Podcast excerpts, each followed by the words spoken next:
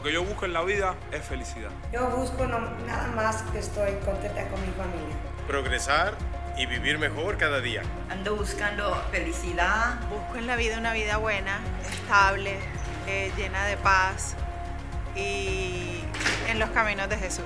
Ah, pues primero que nada que mi familia siempre esté con salud, am, que todo vaya bien, am, siempre divertirnos más que nada, am, pero sí, con mucha salud. Lo que busco en la vida es salud, bienestar para mi familia.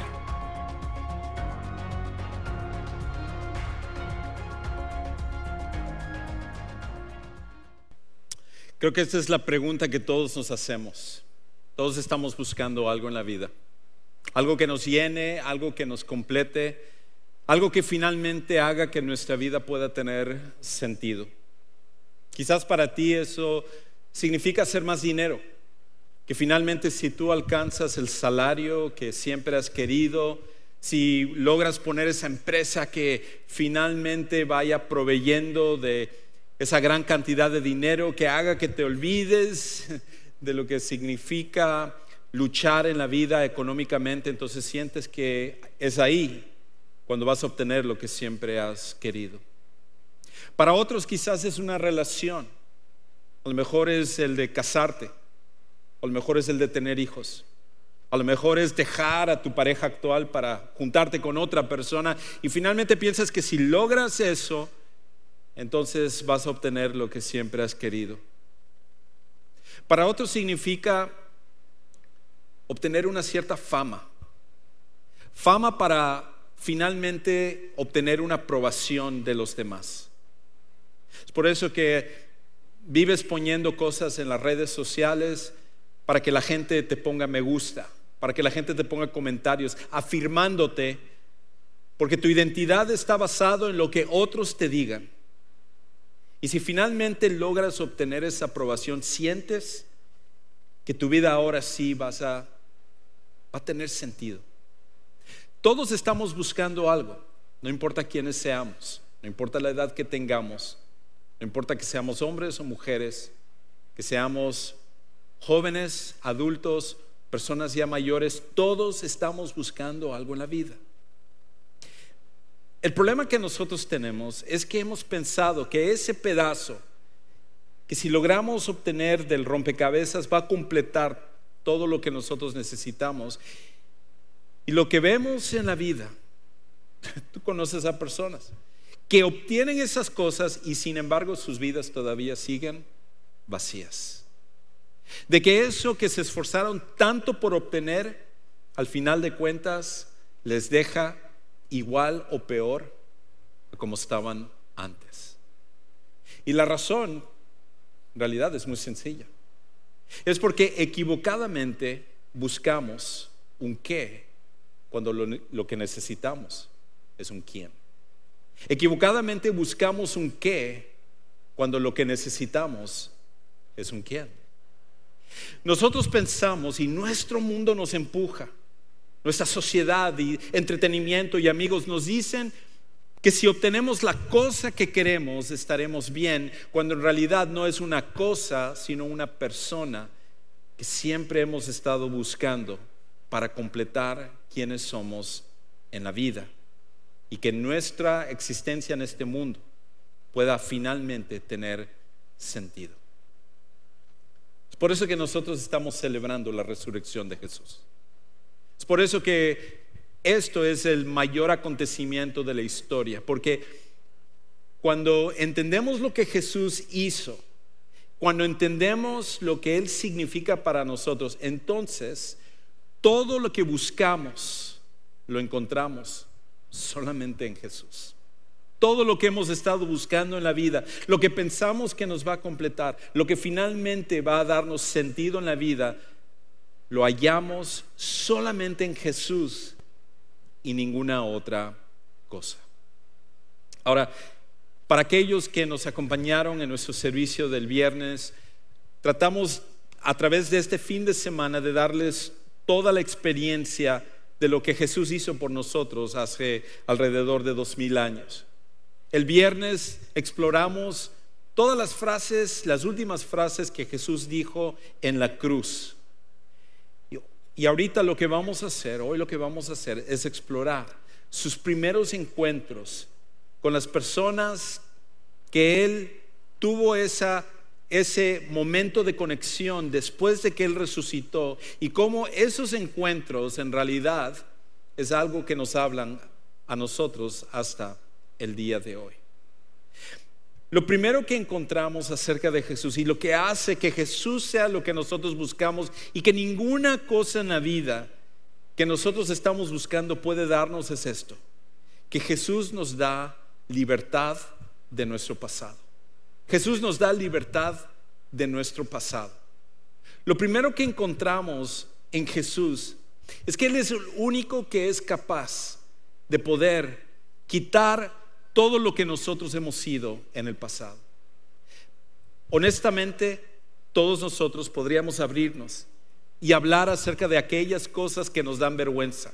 A lo mejor tú nunca lo has hecho. A lo mejor nunca has comentado acerca de el abuso sexual que tú pasaste en algún momento. A lo mejor nunca has comentado acerca de la traición que le hiciste a alguna persona a tu alrededor. Nunca has hablado acerca de la ocasión en la cual te manejaste sin integridad y que te aprovechaste quizás en tu trabajo o de otra persona.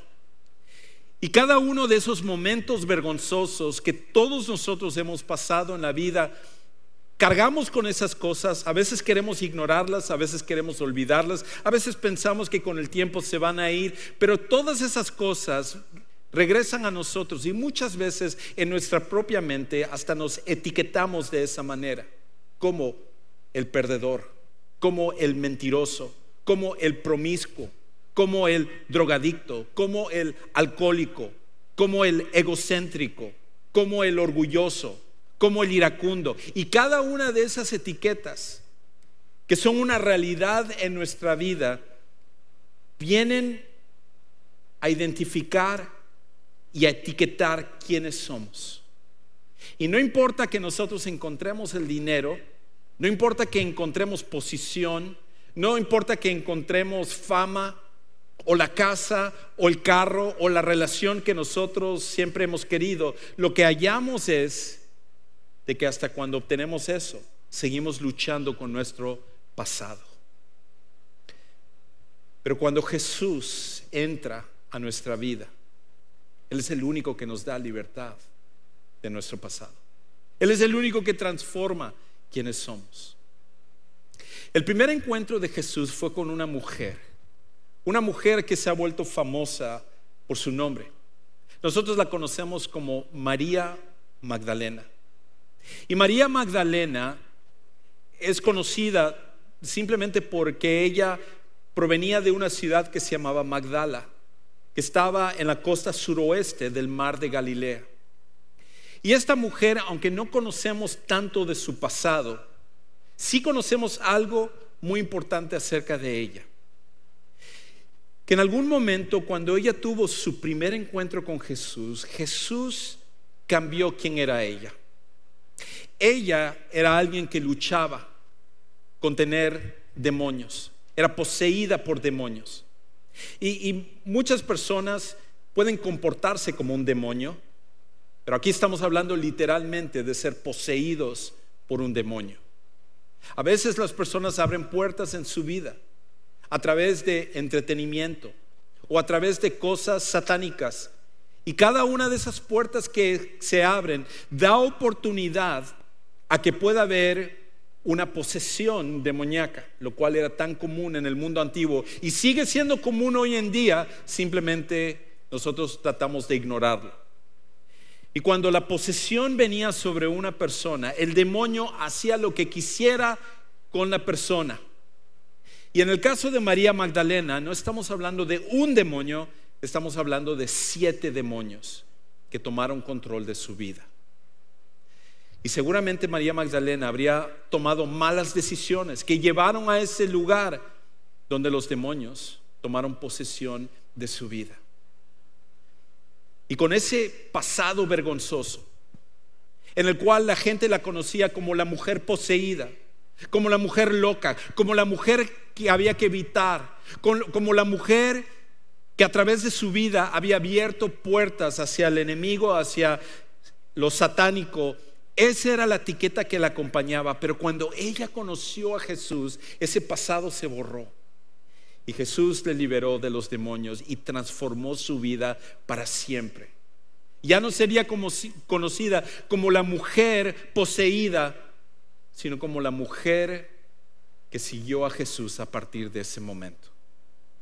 Y entonces, cuando Jesús repentinamente y sorpresivamente para ella y los demás discípulos, al final de cuentas, vieron que Jesús terminó muriendo en una cruz brutalmente, la muerte de un vil criminal, siendo él aquel que ellos creían que era el Mesías. Todo su mundo se vino para abajo para María Magdalena. Ella era una de las mujeres que estuvieron delante de la crucifixión y pudo ver directamente el sufrimiento, la agonía, la pasión de Jesús hasta que Él finalmente murió. Y ella que nunca se había olvidado de cómo Jesús había transformado su vida, decidió que en el primer momento que pudiera ir a preparar el cuerpo de Jesús, iría a hacerlo. El problema es que como Jesús había muerto un viernes, no podía hacerlo el sábado porque ese día es sagrado para los judíos y está prohibido hacer cualquier tipo de trabajo, por lo cual tuvo que esperar los primeros momentos del domingo. Y cuando el sol estaba por salir, por raer el alba, ella salió preparada hacia la tumba de Jesús junto con otras mujeres para preparar el cuerpo de Jesús como una forma de agradecimiento a aquel hombre que había transformado su pasado.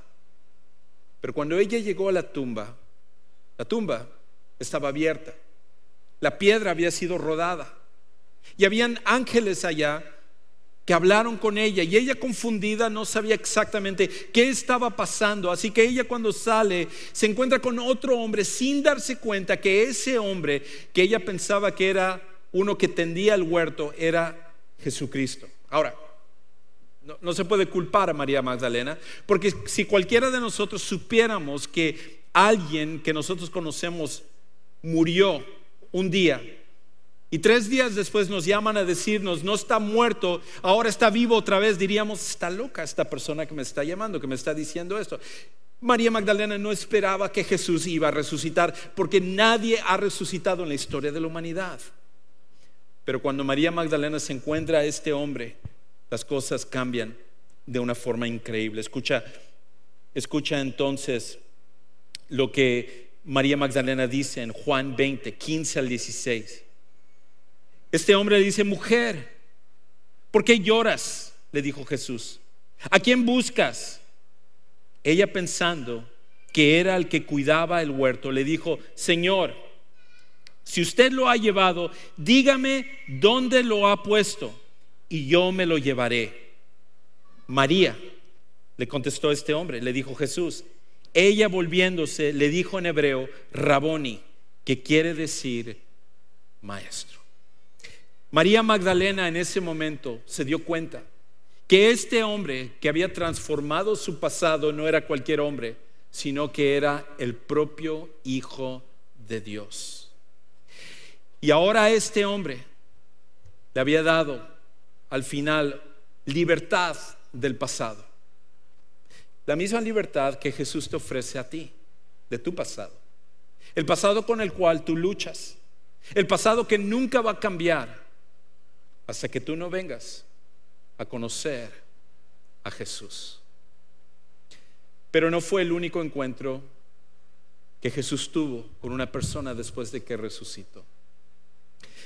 Un par de hombres que eran discípulos de Jesús, era parte de los de no solo de los doce, sino de los setenta, habían otros setenta que seguían a Jesús. Y discípulo, para para nosotros es muchas veces usado como una palabra religiosa, pero discípulo simplemente significa un seguidor o un estudiante. Y estos discípulos, después de que Jesús había muerto, él, pues ellos pensaban que igual todo había llegado a su fin. Entonces ellos decidieron irse de la ciudad de Jerusalén, donde Jesús acababa de morir, e irse a un lugar que se llamaba Emaús, que es un pueblo que está a 11 kilómetros de la ciudad de Jerusalén. Y uno de ellos se llamaba Cleofas.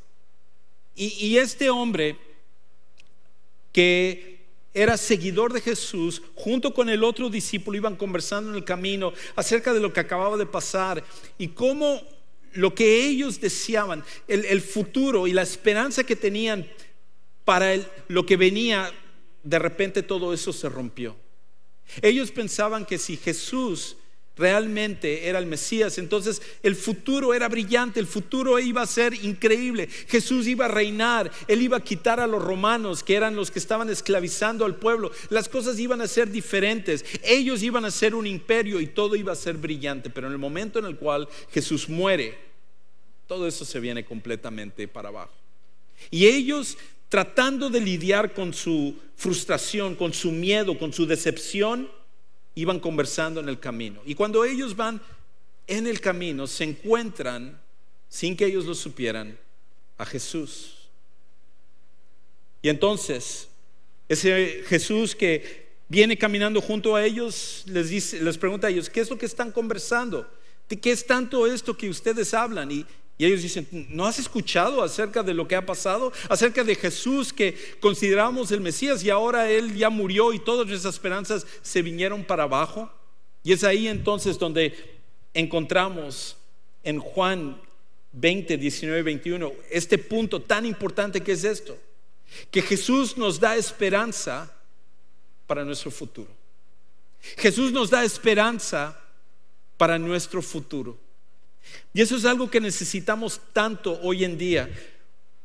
Porque ante tantos movimientos sociales, ante tanta división política, ante tantas cosas que se nos dice con los últimos movimientos de moda como el transgenerismo y como, como el homosexualismo y tantas cosas que están pasando en nuestro mundo y que, y que tratan a todos de llevarnos hacia un camino nosotros nos preguntamos, caramba, ¿qué va a pasar? Si las cosas están así ahorita, ¿cómo va a estar en cinco años, en diez años, en quince, en veinte? No solamente lo que está pasando ahorita, ¿qué va a pasar con mis hijos cuando ellos sean grandes? ¿Cuáles son las cosas con las que ellos van a tener que luchar? Y el futuro no se ve brillante, el futuro no se ve prometedor, no hay esperanza para el futuro. Pero entonces Jesús les dice esto, Juan 20, 19, 21. Perdón, Lucas 24, 21 al 27. Ya estoy volviendo locos a los que están ahí atrás. Lucas 24, 21 al 27. Pero nosotros, hablando de estos hombres, los dos discípulos con Jesús, pero nosotros esperábamos que Él era el que iba a redimir a Israel, pero murió. Además de todo esto, este es el tercer día desde que estas cosas acontecieron. Y también algunas mujeres entre nosotros nos asombraron, pues cuando fueron de madrugada al sepulcro y al no hallar su cuerpo, vinieron diciendo que también habían visto una aparición de ángeles que decían que él vivía. O sea, todas estas cosas están pasando, lo que vimos, su vida, pero al final de cuentas todo esto que está pasando es tan confuso, no lo, no lo entendemos. Mujeres están diciendo que ya lo vieron, que su sepulcro está vacío. Algunos de los que estaban con nosotros fueron al sepulcro y lo hallaron tal como también las mujeres habían dicho, pero a él no lo vieron. Están diciendo todo esto, no, no lo entendemos. Y Jesús les responde, aunque ellos todavía no lo habían identificado. Entonces Jesús les dijo, oh insensatos y tardos de corazón, para creer todo lo que los profetas han dicho. ¿No era necesario que el Cristo o el Mesías padeciera todas estas cosas y entrara en su gloria? Comenzando por Moisés y continuando con todos los profetas, les explicó lo referente a él en todas las escrituras. En, otras palabras, Jesús agarró y dijo, miren, es que ustedes no han entendido. Lo que, lo que pasó en la cruz es algo que los profetas ya habían dicho que tenía que pasar. Déjenme les explico desde el principio al final. Yo pagaría dinero por estar en esa conversación y escuchar a Jesús explicar toda la Biblia y cómo todo el plan de Dios se llevó a cabo. Y que si Dios está en control del pasado, está en control del futuro también. Y podemos confiar en Él. Y por eso es que celebramos el día de hoy. Porque tenemos un Salvador que no solamente, no solamente nos da libertad de nuestro pasado, sino que nos da esperanza para un futuro. No importa lo que escuchemos en las noticias, no importa el miedo que nosotros tengamos, no importa aquello que pueda quitar la calma de nuestra vida, ese Jesucristo que derrotó la muerte y que resucitó, Él es el que nos da esperanza para el futuro.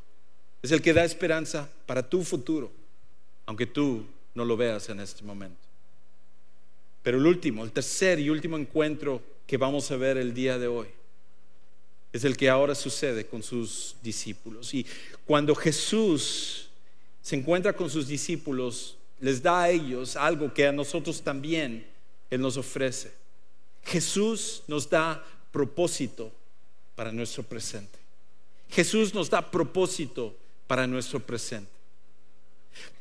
Pues los dos discípulos, Cleofas y el otro discípulo, que la Biblia no nos da su nombre, regresan alegremente cuando se dan cuenta de que era Jesús el que estaba con ellos. Pasan algunas cosas más, llegan a un lugar donde Jesús empieza a comer con ellos y él al partir el pan lo hacía de una manera tan singular que inmediatamente identifican que es Jesús, pero Jesús desaparece. Y ellos con un corazón alegre regresan en ese momento hacia Jerusalén para buscar a los demás discípulos y decirles a ellos que ellos habían visto de primera mano a este Jesús que ahora él está vivo. Y cuando ellos llegan al cuarto donde están los discípulos, los discípulos están encerrados.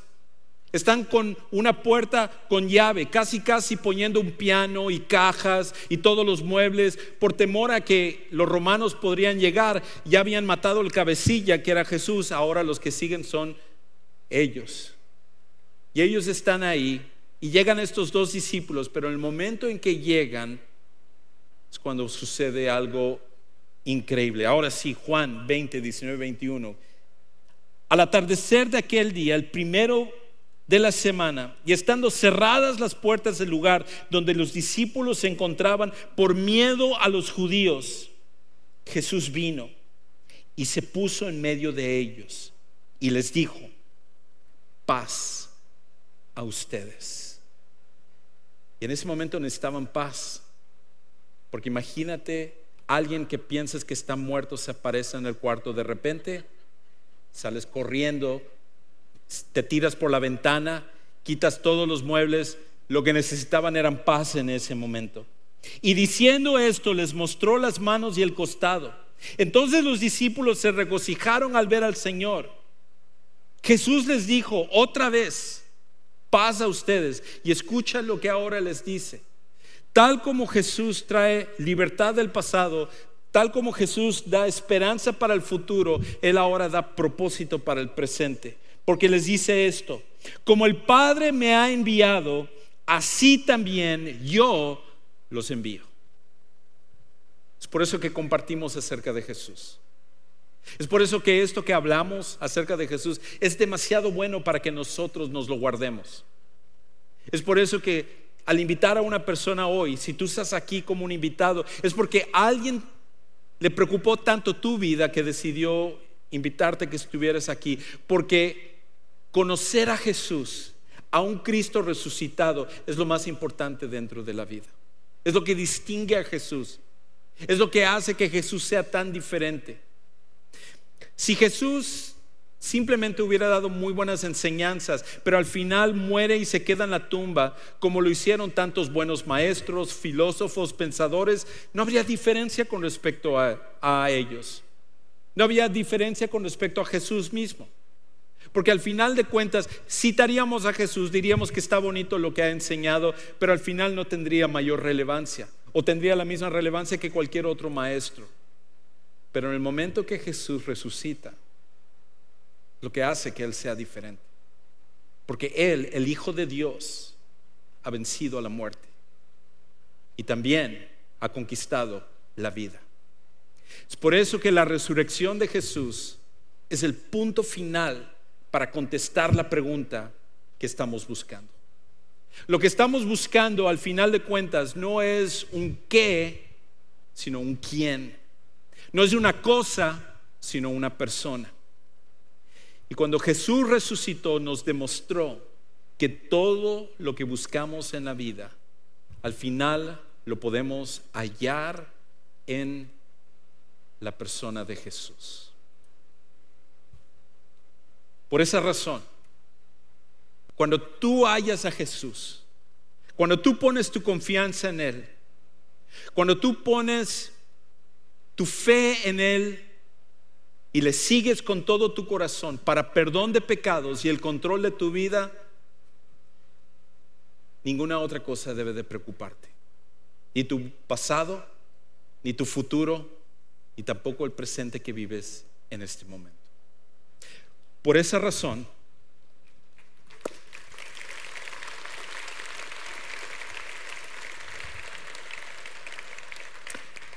Gracias a mi esposa por aplaudir en ese punto. No.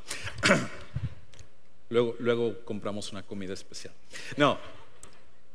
Pero al, al, final de cuentas, cuando tenemos a Jesús, es en realidad lo único que necesitamos. Me, me encanta como un gran teólogo que se llamaba A.W. Tozer, él lo resumió, lo, encapsuló de esta, de esta manera tan increíble. Él lo dijo así. Él dijo, Cristo es suficiente. Tenerle a Él y nada más es ser rico más allá de la imaginación. Tener todo lo demás y no tener a Cristo es ser un indigente cósmico, apartado para siempre de todo lo que al final importará. Si tenemos a Cristo, a un Cristo vivo, a un Cristo que nos da libertad del pasado, esperanza para el futuro y propósito para el presente, ninguna otra cosa importa en esta vida. Por esa razón, por esa razón, la pregunta es esto. ¿Has puesto tu fe en Jesús? ¿Has puesto tu confianza en Jesús? ¿Estás finalmente listo para rendir tu vida a Jesús? Porque eso es lo que en realidad estás buscando y ninguna otra cosa, ningún sustituto podrá satisfacerte al final. Es por eso que es tan importante esto para nosotros, que tenemos un lugar especial que llamamos el centro de siguientes pasos, que es un lugar privado para que tú te sientas con la confianza de preguntar, de, tomar esta decisión. Y ahí hay personas listas para ayudarte. Y nos encantaría que el día de hoy tú tomes la decisión más importante de tu vida, que es hallar y aceptar a Jesús. Si tú ya eres un seguidor de Jesús, entonces es un recordatorio. Que no quitemos nuestra mirada de Él poniéndolo en otras cosas que no van a traer satisfacción a nuestra vida. Y que al final Cristo es lo único que importa. Y que nosotros necesitamos seguirle con todo nuestro corazón. Padre Celestial, gracias. Gracias por un Salvador vivo. Gracias por tu amor que fue demostrado hace alrededor de dos mil años que fue sellado con la resurrección de Jesús. Y eso significa que finalmente nosotros podemos ser perdonados de nuestros pecados y que nosotros podemos ser llamados tus hijos. Que nuestro pasado podemos ser liberados, que el futuro puede ser con una esperanza firme sobre ti y que tú nos das un propósito en esta vida, cada día, para que hagamos tu voluntad. Te amamos y te alabamos con todo nuestro corazón. Gracias por Jesús y es en el nombre de Él que oramos.